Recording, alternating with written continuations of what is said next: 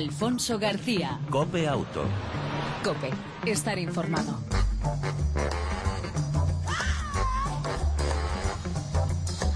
Hola, ¿qué tal? ¿Cómo estás? Bienvenido a esta edición de Tiempo de Radio dedicado al mundo del motor, tanto en las dos como en las cuatro ruedas y que lleva por nombre Cope Auto.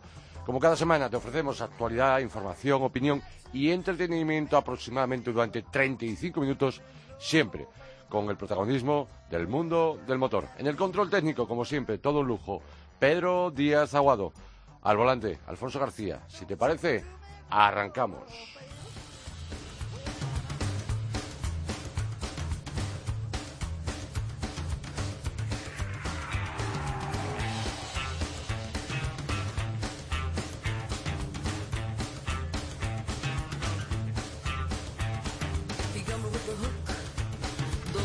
¿Sabías en qué ciudades es más difícil aparcar en la calle? Pues es muy factible que lo sepas.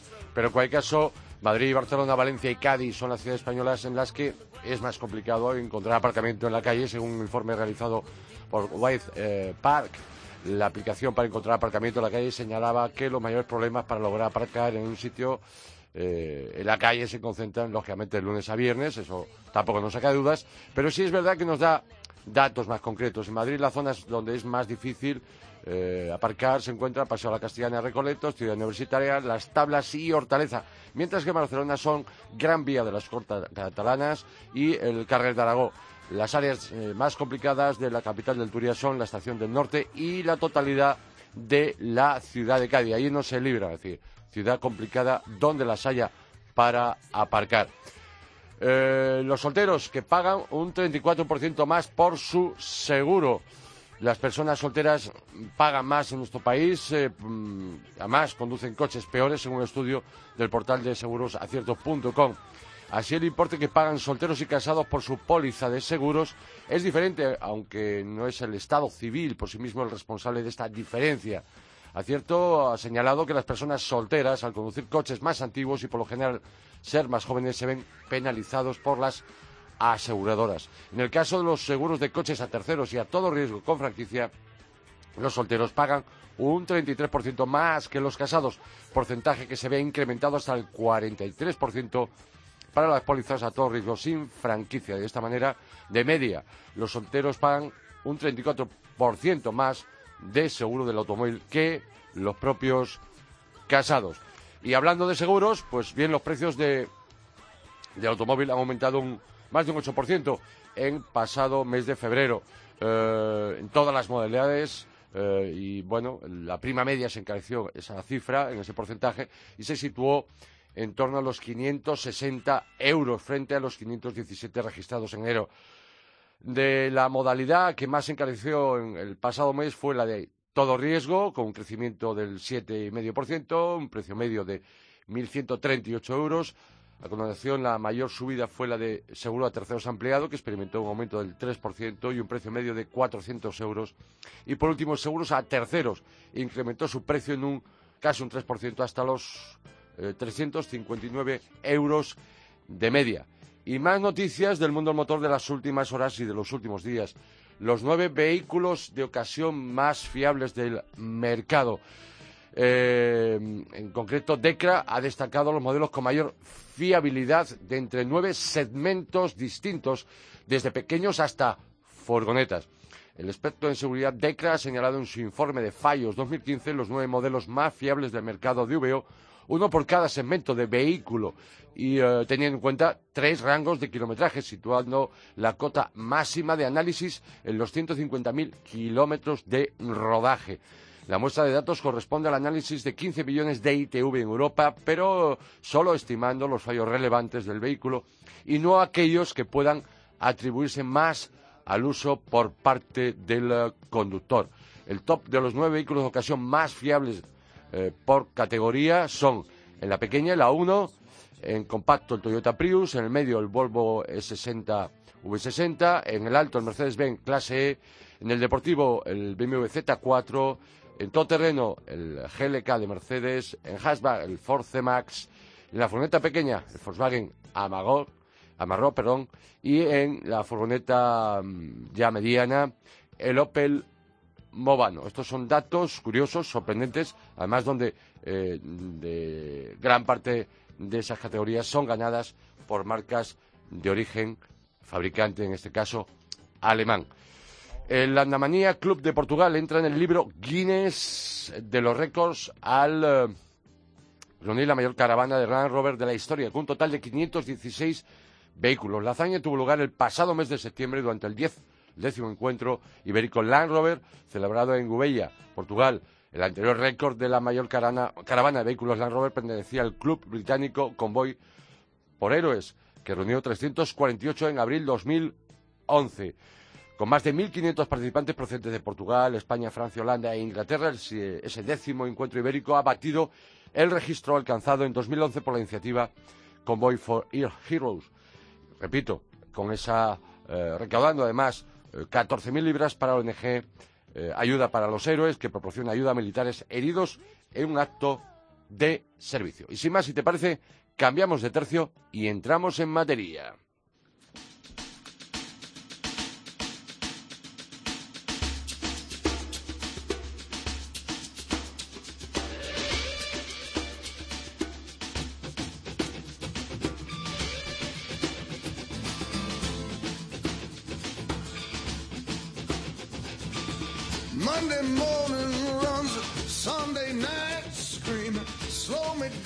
Si te digo que los conductores madrileños tienen más posibilidades de perder el carnet de conducir, ¿cómo se te queda el cuerpo? Pues bien, Automovilistas Europeos Asociados acaba de hacer público su informe sobre el, permiso, el carnet por puntos en el ámbito urbano. Mario Ronaldo, buenas tardes, ¿cómo estás? Muy buenas tardes, Alfonso. Encantado de estar contigo y con todos los amigos de Copeauto. Igualmente. Mario, los conductores que circulan por Madrid tienen el quíntuple de probabilidades Barcelona. ¿Por qué? Pues eso es lo que nosotros nos preguntamos, porque en nuestra opinión no hay razones aparentes que eh, expliquen por qué un conductor de la capital pues pierde antes y le quitan más puntos que uno de Barcelona. Eh, ¿Es que conduce mejor? Pues no es la explicación que nosotros podemos encontrar. Y quizá de encontrar alguna es que eh, tiene que ver con que en la capital se utilizan sistemas eh, automatizados de detección, está plagado de radares y de sistemas de foto rojo que lo que hacen no es eh, velar por nuestra seguridad, sino que lo que hacen es, además de aumentar la caja, es eh, imponer sanciones de forma indiscriminada. Y precisamente este informe, que es la primera vez que hemos podido conseguir desde que empezó el sistema del carnet por puntos, que empezó en julio del 2006, es la primera vez que hemos podido tener datos porque hasta ahora, a pesar de haberlo pedido incluso a la Administración, de habérselo pedido a el Tribunal Supremo que lo pidiera tráfico en el recurso que planteamos con respecto al carnet por puntos, eh, era un enigma saber cómo y de qué manera se estaba aplicando el carnet por puntos en el ámbito urbano, porque más o menos sabíamos o podíamos tener una pequeña orientación de cómo se estaban quitando los puntos en carreteras a través de la DGT, que es quien tiene la competencia, a través del gobierno vasco en aquellas carreteras de su titularidad, de su eh, territorio, o las de eh, la Generalitat de Cataluña, que son las tres administraciones. Pero es que aquí, en el tema municipal, nos encontrábamos con que España es un reino de taifas, con que tenemos 8.118 ayuntamientos que cada uno ha aplicado la pérdida de puntos como le ha venido en gana. Y, esto es significativo. Estos datos, por ejemplo, eh, eh, el que de las 52 capitales, porque hemos analizado los 8.118, pero por simplificar y comparar capitales de provincia, pues nos hemos encontrado, por ejemplo, y no hemos podido llegar a ninguna explicación razonable y concluyente que explique de por qué los conductores del municipio de Alicante tienen, por ejemplo, 900 veces más probabilidades de perder el permiso de conducir que uno que resida en, en, Salamanca o cerca de cinco veces más que uno que viva en Las Palmas de Gran Canaria, por comparar, por ejemplo, municipios que tienen una población similar, eh, 335.000 eh, frente a 383.000 más o menos, o tasas de accidentalidad similares, porque puedes decir, bueno, es que hay Alicante que quita el 8% de los conductores pierden los puntos. Pues lo vamos a comparar con Las Palmas porque es que Alicante se producen pocas víctimas, pocos accidentes. Bueno, es que la accidentalidad es similar y sin embargo ya digo que en Alicante se pueden perder cinco veces más. O el caso de Madrid que lo has explicado cinco veces más probable que perder el carnet en Barcelona. O por ejemplo, que es llamativo que cinco capitales andaluzas de las ocho que tiene eh, Andalucía pues son las que están entre las que menos puntos quitan. Entonces, Málaga, Huelva, Sevilla, Cádiz y Almería, pues se encuentran entre los diez municipios que menos puntos detraen. Y sin embargo, por el contrario, en el polo opuesto del top ten de los sitios donde más se quitan, pues encontramos a dos de las tres capitales del País Vasco, San Sebastián y Vitoria, y dos de las tres catalanas, Tarragona y Girona, ¿no? Y Mario, Mario, otra cuestión. y si hablamos de y dejamos las capitales, habéis analizado, como decías, 8.118 municipios, por cierto, enhorabuena por el trabajo, arduo trabajo.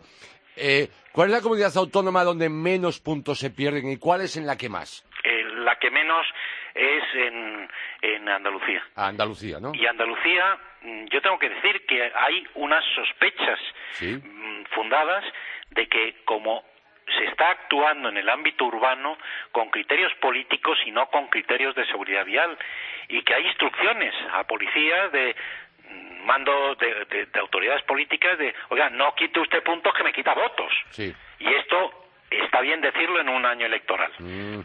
¿Eh? Que esto habrá que analizarlo y habrá que cuidarlo y alguien tendrá que dar explicaciones de por qué se está produciendo este fenómeno. Y donde más, pues entre los que más se están quitando, pues eh, encontramos en eh, la Comunidad de Madrid. Lo que pasa es que aquí, claro, son eh, comunidades que tienen una sola provincia, ¿no? Y entonces eh, es difícil compararlo, pero sí se producen estos fenómenos, estos fenómenos realmente llamativos. Y tenemos que mm, volver a insistir, eh, Alfonso, que el carnet por puntos lo tenemos que volver a decir, es un carnet por puntos typical hispanis. Lo hemos dicho en su día. Esto se nos ha vendido la moto que era lo que ha funcionado para reducir los muertos y no es verdad. No es verdad y estamos viendo cómo ayuntamientos que quitan pocos puntos no se producen accidentes y que, eh, eh, municipios que quitan muchos puntos tienen accidentes enormes, muy numerosos. Y por tanto, no es concluyente, no es verdad que el carne por puntos haya sido la causa de que se haya reducido en España las cifras de víctimas y de muertos, porque habría que más, y tiene más explicación, el hecho de la mejora de las infraestructuras y por eso cuando se deterioran y no gastamos lo necesario en el mantenimiento es cuando se produce el repunte como el que estamos asistiendo ahora o, por ejemplo, eh, habría que reconocer que la industria del automóvil ha tenido una gran parte de culpa en esa reducción precisamente por haber mejorado. Y digo gran parte de culpa porque habría que decir lo contrario habría que decir y tendría los fabricantes y los importadores españoles eh, tendrían que reivindicar su papel importante que han tenido por mejorar los sistemas de seguridad activa y pasiva de los coches. Piensa que por ejemplo por poner un ejemplo en los autocares los arcos de seguridad en los autocares que era obligatorio porque la Unión Europea así lo estableció a todos los que salieran de fábrica a partir del momento en que se obliga a hacer esos arcos de seguridad se reduce Mm, drásticamente la mortalidad. Eh, los accidentes de autocar se siguen produciendo, pero no contabilizan esas tragedias de 40, 60 muertos por aplastamiento porque no tenían esos sistemas de seguridad. A partir de que la seguridad pasiva de estos autocares mejora, pues se producen accidentes, pero apenas contabilizan heridos, no apenas algún fallecido. Por tanto, yo tengo que decir, este carne por puntos nació mal, y fíjate que se ha ido parcheando todas las críticas que hicimos desde el primer momento.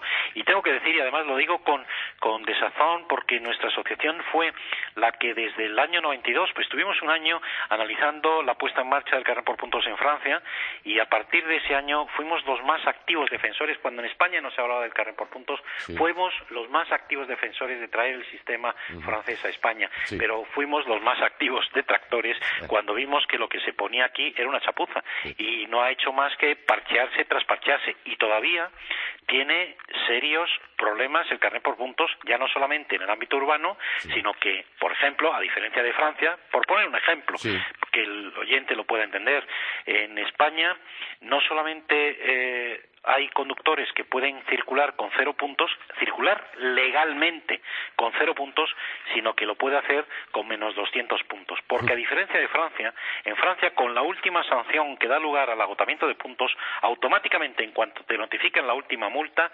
pierdes el derecho a conducir automáticamente. En España no es así. En España pierdes el derecho a conducir no solamente cuando tu saldo esté a cero, sino cuando inicien te declaren la pérdida de vigencia, el jefe provincial de tráfico, que eso es otro proceso distinto y que puede durar meses, incluso años. Y tengo que decir que si no lo hace el jefe provincial a alguien que ha perdido los puntos en el plazo de dos años, el saldo de ese conductor vuelve automáticamente a 12. Mario, eh, dentro de este informe sobre el carnet por puntos en el ámbito urbano, eh, ¿influye población y censo de conductores? Nada. No. No influye nada. Ni, ni el censo ni la población.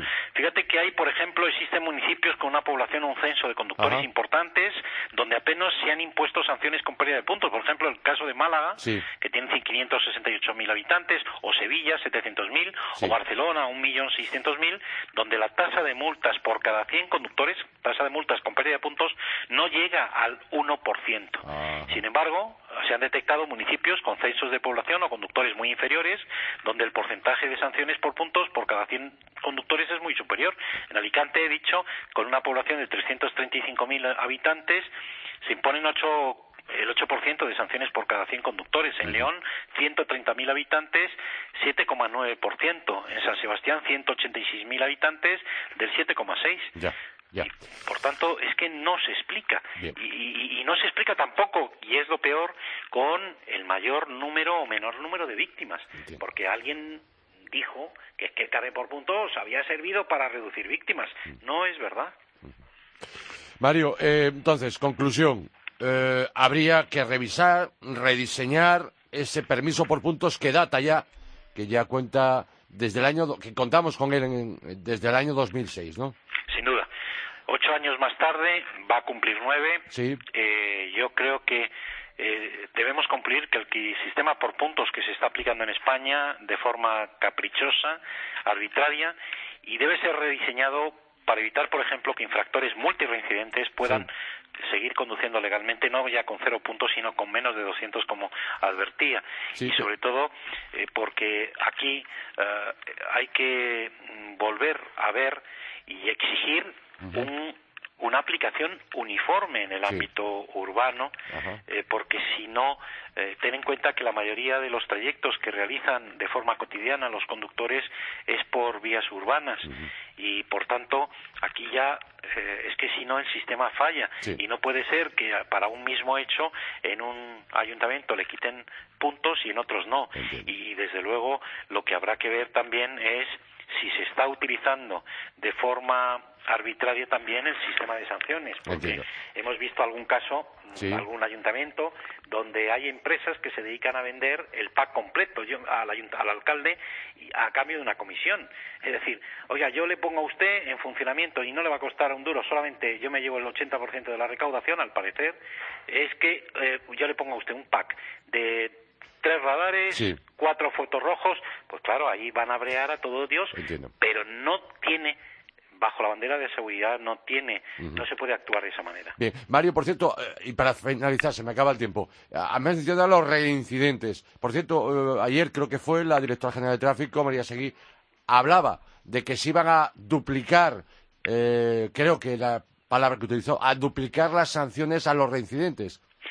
Vamos a ver, yo tengo que decir mm, que cuando el río suena agua lleva.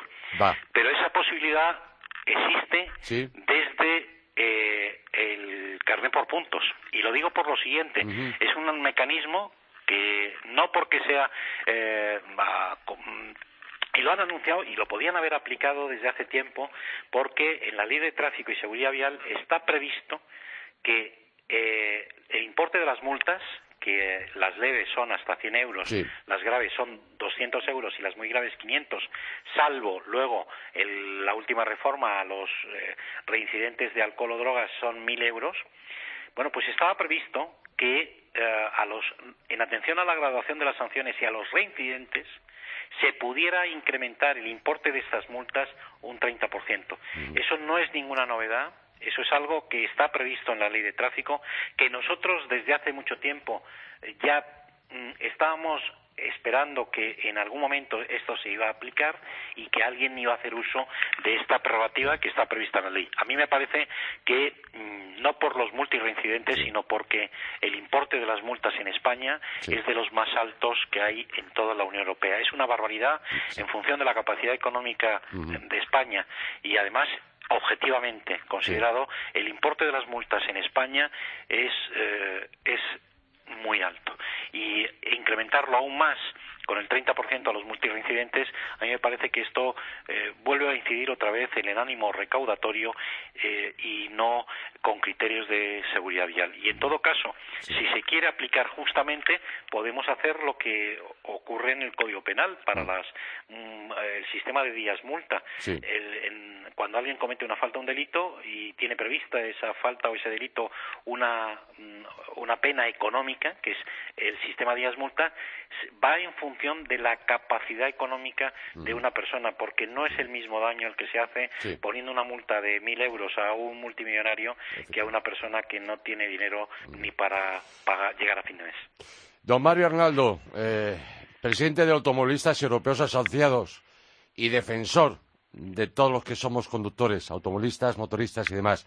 Gracias una vez más por atender la llamada de Copia Auto. Para nosotros es un placer y queremos recordar una vez más que la seguridad vial no está reñida en absoluto mm, con las garantías jurídicas de los ciudadanos ni con el derecho a, la defensa y que no se puede utilizar de forma artera la bandera de la seguridad vial con otros fines.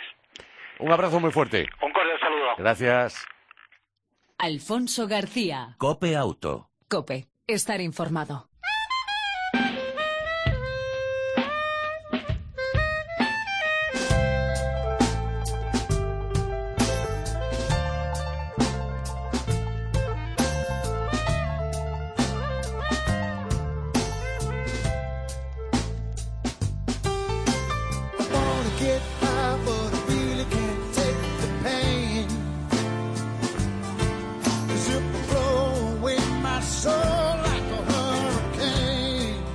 Copeauto que se convierte en Copemoto. Italianas, japonesas, coreanas, americanas y ahora, desde casi, bueno, no llega el año, la marca francesa Max, eh, que vende sus modelos además de corte clásico. Para hablar de ello, qué mejor con nuestro compañero, amigo, especialista motero y director de cope.es, Luis Martín, ¿cómo estás?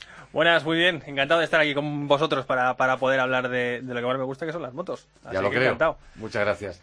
Y Max, una marca para la mayoría, me incluyo, desconocida, una marca de origen francés. Es, francesa, eh, desconocida hasta cierto punto aquí en nuestro país, eh, en eh, nuestros vecinos, pues realmente ha supuesto una, pequeña revolución porque algunos de sus modelos de, menos cilindrada se ha convertido, ha llegado a estar en el top 3 de motos más vendidas, es, está teniendo muchísimo éxito, como te digo, más allá de nuestras fronteras en, Francia. Y aquí en España llegaron hace poco, llegaron el año pasado, empezaron con motos de, baja cilindrada, de 125, de, de dos y medio, todas, como bien decías, de corte clásico o neoclásico, porque al final se trata de, motocicletas modernas, pero con ese aspecto retro, eh, y que tienes pues lo mejor de los dos mundos. Eh, la imagen clásica, pero sin renunciar un poco a las comodidades y a la eficacia de, motores eh, de inyección, por ejemplo, y bueno, que, te dan pues, pues cierta tranquilidad y saber que no tienes que estar atentos de cambiar el aceite, de que se te corte el...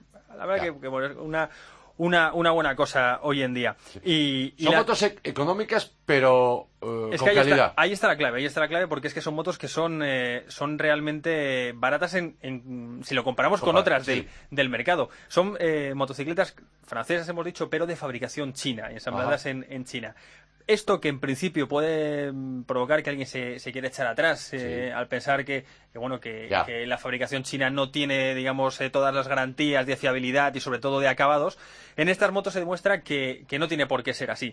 Eh, evidentemente no son acabados premium pero yo puedo asegurarte de primera mano que en pocas motos he visto por este precio sobre todo un, rendimiento por ejemplo de motor como la, moto que, estuve probando la semana pasada la Mash 500 eh, 400 que realmente es un motor francamente divertido eh, y que y que yo te diría que, si le pones cualquier otra marca mm, no tendrías absolutamente ninguna duda.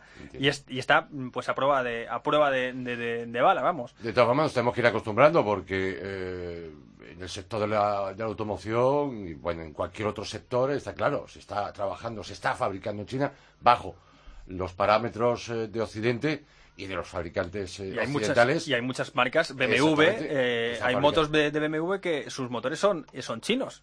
Tiene la marca BMW, pero realmente son motores que están ensamblados en, en China. Nadie se queja, por ejemplo, de que su iPhone haya sido ensamblado en China. Por ejemplo. Bueno, pues eso va a pasar igual también con, con, eh, con las motos. Este en concreto que te digo que, que, nos dejaron en la unidad de prueba es, eh, es una mm, que a pesar de su nombre, 500, podrías pensar que es de 500, pero no, realmente es de 400. Ajá. Eh, y lo primero que te llama la atención es, es la estética. Es una estética muy, muy potente, muy, muy clásica, de moto de los, de los 70. Recuerda eh, a, una, a una Triumph, a una Yamaha SR, porque están un poco basadas eh, basada en, en, ella, con pues mucho cromado, con el, el, asiento con eh, no es de piel, quizás de las, de las cosas que más, que más se nota en, los acabados, pero asiento plano, recto, eh, unos tubos eh, pipeline en rectos que le hubiesen encantado a Steve McQueen, por ejemplo, en cualquiera de sus motos, y, sobre todo una moto que, hace que la gente se, se quede mirando. Y por solo 4.195 euros, que es que ahí está, ahí está un poco el kit de la cuestión, que, que por el precio que cuestan muchos scooters de 125, te estás comprando una moto de 400 con la que te lo puedes pasar muy, pero que muy bien, porque te decía que el motor es eh, de las eh, de las mayores sorpresas que te puedes llevar en esta eh, en esta moto, es un monocilíndrico de 400, cárter seco, cuatro tiempos y cuatro válvulas. Rinde 27 caballos de potencia, que puedes pensar, bueno, es poco para una moto de 400, pero la clave está que pesa solo 150 kilos en seco. Entonces, es una moto muy ágil, muy divertida de llevar. En ciudad eh, mm, hay pocos sitios donde no puedes llegar, te puedes meter entre los coches perfectamente. Eh, si quieres ir un poquito más allá y salir eh, a la carretera, incluso hacer alguna curva, te da perfectamente. Llegas en llano a aproximadamente unos 130, incluso 140 ya con alguna vibración y eso es otra de las sorpresas. Eh, es algo que se le puede achacar a este tipo de motos que tienen muchas vibraciones. En esta moto no se nota absolutamente nada. Vas a 5.000 revoluciones sin ningún problema y sobre todo eh, que tiene mucha alegría el, motor. Va muy bien, muy bien, muy bien. Los frenos, mm, bueno, pues eh, cumplen. El, freno delantero es freno de disco mm, con un tacto correcto. el freno trasero de, tambor, que te ayuda en la, en la frenada. Suspensiones algo blandas, que para ciudad no vienen nada mal, especialmente si estás en Madrid y, tienes que enfrentarte a los baches que inundan nuestras, nuestras calles. Pero bueno, en cualquier caso, son todo cosas que son subsanables, porque es una, moto, una moto y también es otra de las claves que en, en, Francia se ha convertido en una de las motos preferidas para customizar, para transformar. Es una moto que les, te, pide que, que le, que le metas un poquito más de rock and roll, que la puedes convertir en una café racer, la puedes convertir en un scrambler, eh, haciéndole dos cositas, porque con dos cositas realmente ya tienes una, una moto realmente pintona. Y una, una curiosidad, has hablado del atractivo, por supuesto, de la moto, además esta, esta versión, hay otras, la 125 y 2,5. y medio. Eh, has hablado de precio. En este caso, la marca francesa más, que yo no se lo pronuncio bien, Max. Max, Max, Max, es el... Eh, ¿Qué red de concesionarios y talleres tiene en la actualidad en nuestro país? Ahora eh, es un importador, un importador el que, el que las trae y, directamente no tiene una red de distribución propia, son en, en, tiendas, eh, en concesionarios, en, aquí en Madrid hay, hay varios, pero, pero no hay ningún problema porque la, la, red es lo suficientemente grande como para que tienes, eh, una, tienes garantía, tienes talleres también oficiales donde la, la puedes llevar, pero ya te digo, hablaba precisamente de este, de este tema con uno de los responsables eh, y me comentaba que, que los, los mayores problemas los tienen con, como son motos de poca cilindrada, suele ser una moto de, de, acceso, de la primera moto de mucha gente y suelen ser, pues vienen pues porque se han dado un rozón en el, en el o sea, al final es mantenimiento, pero no, no por, por problemas de motor, porque ya te digo, son motores que están muy, muy, muy probados, que están, eh, son realmente duros y, y, es complicado que, que, se rompa con un uso, un uso normal. Así que en ese sentido la gente yo creo que puede estar, puede estar tranquila, que en, en, cuanto, en cuanto a la red de, talleres. Otra curiosidad, eh, hemos hablado, hay esas versiones, esta última que has probado tú, la 500, ¿Llegarán más modelos de Max eh, a nuestro país? Sí, eh, ahora mismo acaban de lanzar este mismo modelo, pero eh, orientado para las autoescuelas, con una limitación especial, con porque es una moto, pues también que, como te digo, es una moto de acceso. una primera moto para, para mucha gente, pero que quiere tener algo más que el, que el scooter. Van a sacar también dentro de, de muy poquito un modelo también con el mismo motor, pero más orientado hacia la, aventura, o sea, tipo, tipo moto de ride de los, de los 80, ese es un poco con, con maletas traseras y demás, y, y luego versiones eh, em, de, de, las motos que tiene ahora eh, pequeñas, la 75, la, la de 250, porque hay una, hay una versión que es Café Racer, tienes otra versión que es Scrambler, y lo que, eh, a lo que están teniendo es a la personalización, kits de personalización, ahora mismo en, va a ser este fin de semana el, el Salón de la Moto, y van a presentar, por ejemplo, un, un modelo que tienen de 125 que la han convertido en café racer con un carenado precioso, un monocasco de, fibra de vidrio con un colín, algo espectacular que van a vender como kit de preparación para que te la puedas montar tú en casa. y es un poco por ahí por donde, sobre todo para pues, con la, customización de las, de las motos. Una curiosidad por último, Luis, y se me acaba, se me acaba el tiempo. ¿Cuánto tiempo lleva esta marca, esta, este fabricante francés Max? Eh, eh, eh, aquí en España en actividad. en, en España digo que no lleva no llega el año pero de su origen cuánto tiempo lleva trabajando ya no, no lo sabes en principio. Pues me pillas pero yo te diría que los primeros modelos salieron la mayor parte de los, de los, modelos salieron a lo largo del año pasado. Entiendo entiendo. Es decir que es muy muy joven sí o sea el, fabricante chino que los monta realmente dependiendo del modelo tiene tiene dos fabricantes o dos dos ensambladores por así decirlo, pero, pero ya te digo que son, motos son motos que, que, el, motor eh, ya ha sido probado y ha estado incluso en otros, en otros modelos. Entiendo.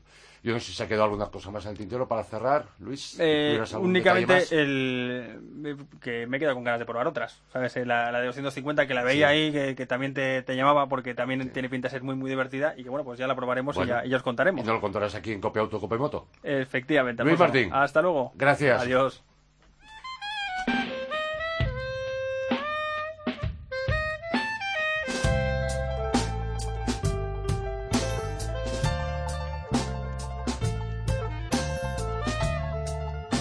Y de las motos a los coches, si no vamos, si hablamos de una novedad que nos ha traído Luis Martín, que ha probado Luis Martín, la Max 500, vamos a hablar de la novedad de la semana, del coche de la semana en Copia Auto, concreto el eh, nuevo Suzuki Vitara. Recordemos que el Vitara nació allá, allá por 1998, es decir, más de 25 años de este clásico en el mercado. Pero cuidado, el nuevo Vitara solamente le queda el nombre, en este caso el apellido. Eh, ahora es mucho más todo camino, es menos 4x4. Repito, conserva solamente el nombre. Este Vitara es más refinado, más actual, eh, más de uso diario, mm, eh, más elegante, nueva filosofía. tracción delantera con posibilidad de reparto al tren trasero en las versiones de tracción total. No tiene caja de reductora. Comparte la plataforma con su hermano el S-Crocs.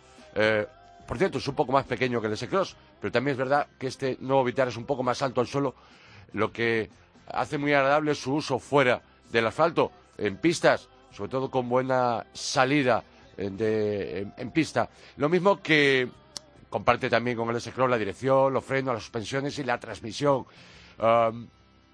son muy diferentes estéticamente, está clarísimo. el Vitara no tiene nada que ver con el S-Cross, pero sí que este último destaca por espacio en plazas traseras y capacidad de maletero al nivel del Captur de Renault, innovador sistema de frenada, control de crucero adaptativo, carrocería color bitono.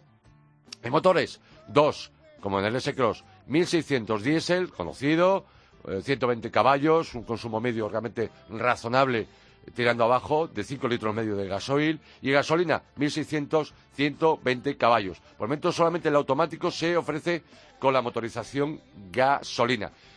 Tres tipos de acabados, 10 versiones, con tracción delantera, con tracción a las cuatro ruedas, desde la versión más básica, todos con aire acondicionado de serie, 14 colores, 6 monocolor, 8 bitono, el bicolor supone un, incremento de precios de 700 euros, y este nuevo Suzuki Vitara, que aunque cuenta con una campaña de lanzamiento de 1.300 euros, decir que es el único en su categoría, es decir, todo camino pequeño, que cuenta con 5 años de garantía, Precios, el más barato en gasolina, tracción delantera, 17.410 euros.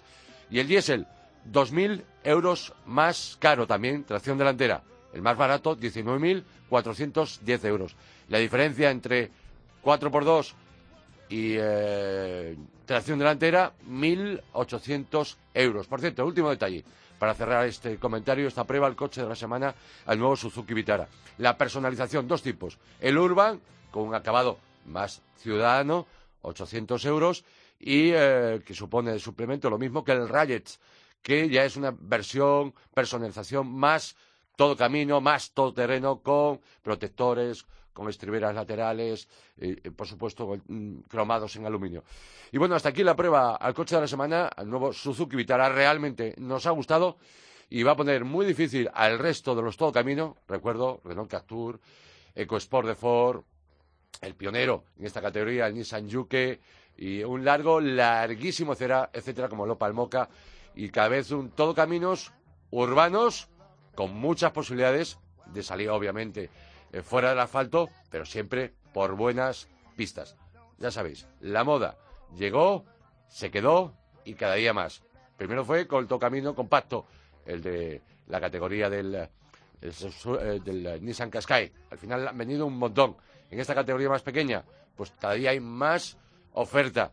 Y al final, curiosamente, el apartado del todo camino en España ya supone eh, más de un 35% de las ventas del total de los coches que se venden en nuestro país.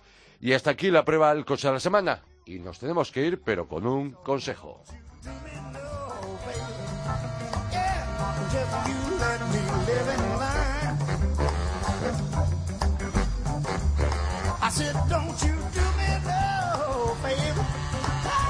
Uno de los consejos, este fin de semana, a partir del viernes, en eh, Lloret de Mar, la 63 edición del Rally Costa Brava, prueba puntuable Campeonato de Europa y Campeonato de España de rallies eh, históricos, con un plantel, más de 100 equipos y, por supuesto, con la posibilidad de ver a Salvador Cañellas o a mí Mardolet a bordo del Seat Ibiza y del SEA 124 y así un largo, larguísimo, etcétera, de modelos de la época 70, 80 y 90, es decir, las épocas gloriosas de los rallies en España y en Europa.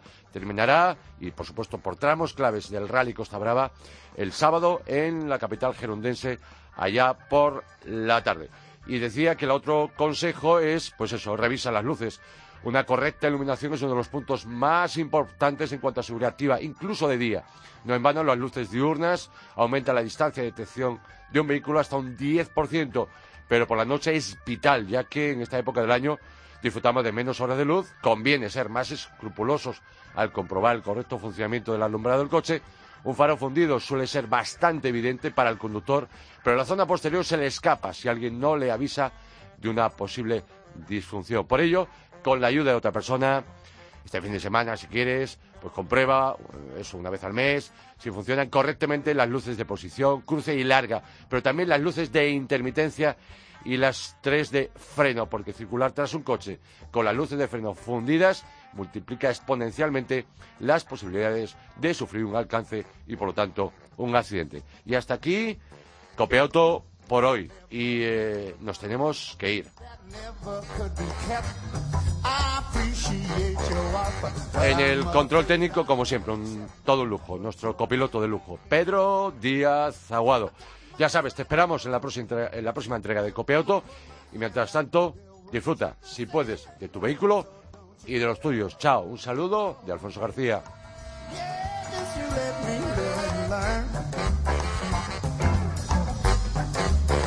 I said, don't you do me no favor. Well, that I can do him.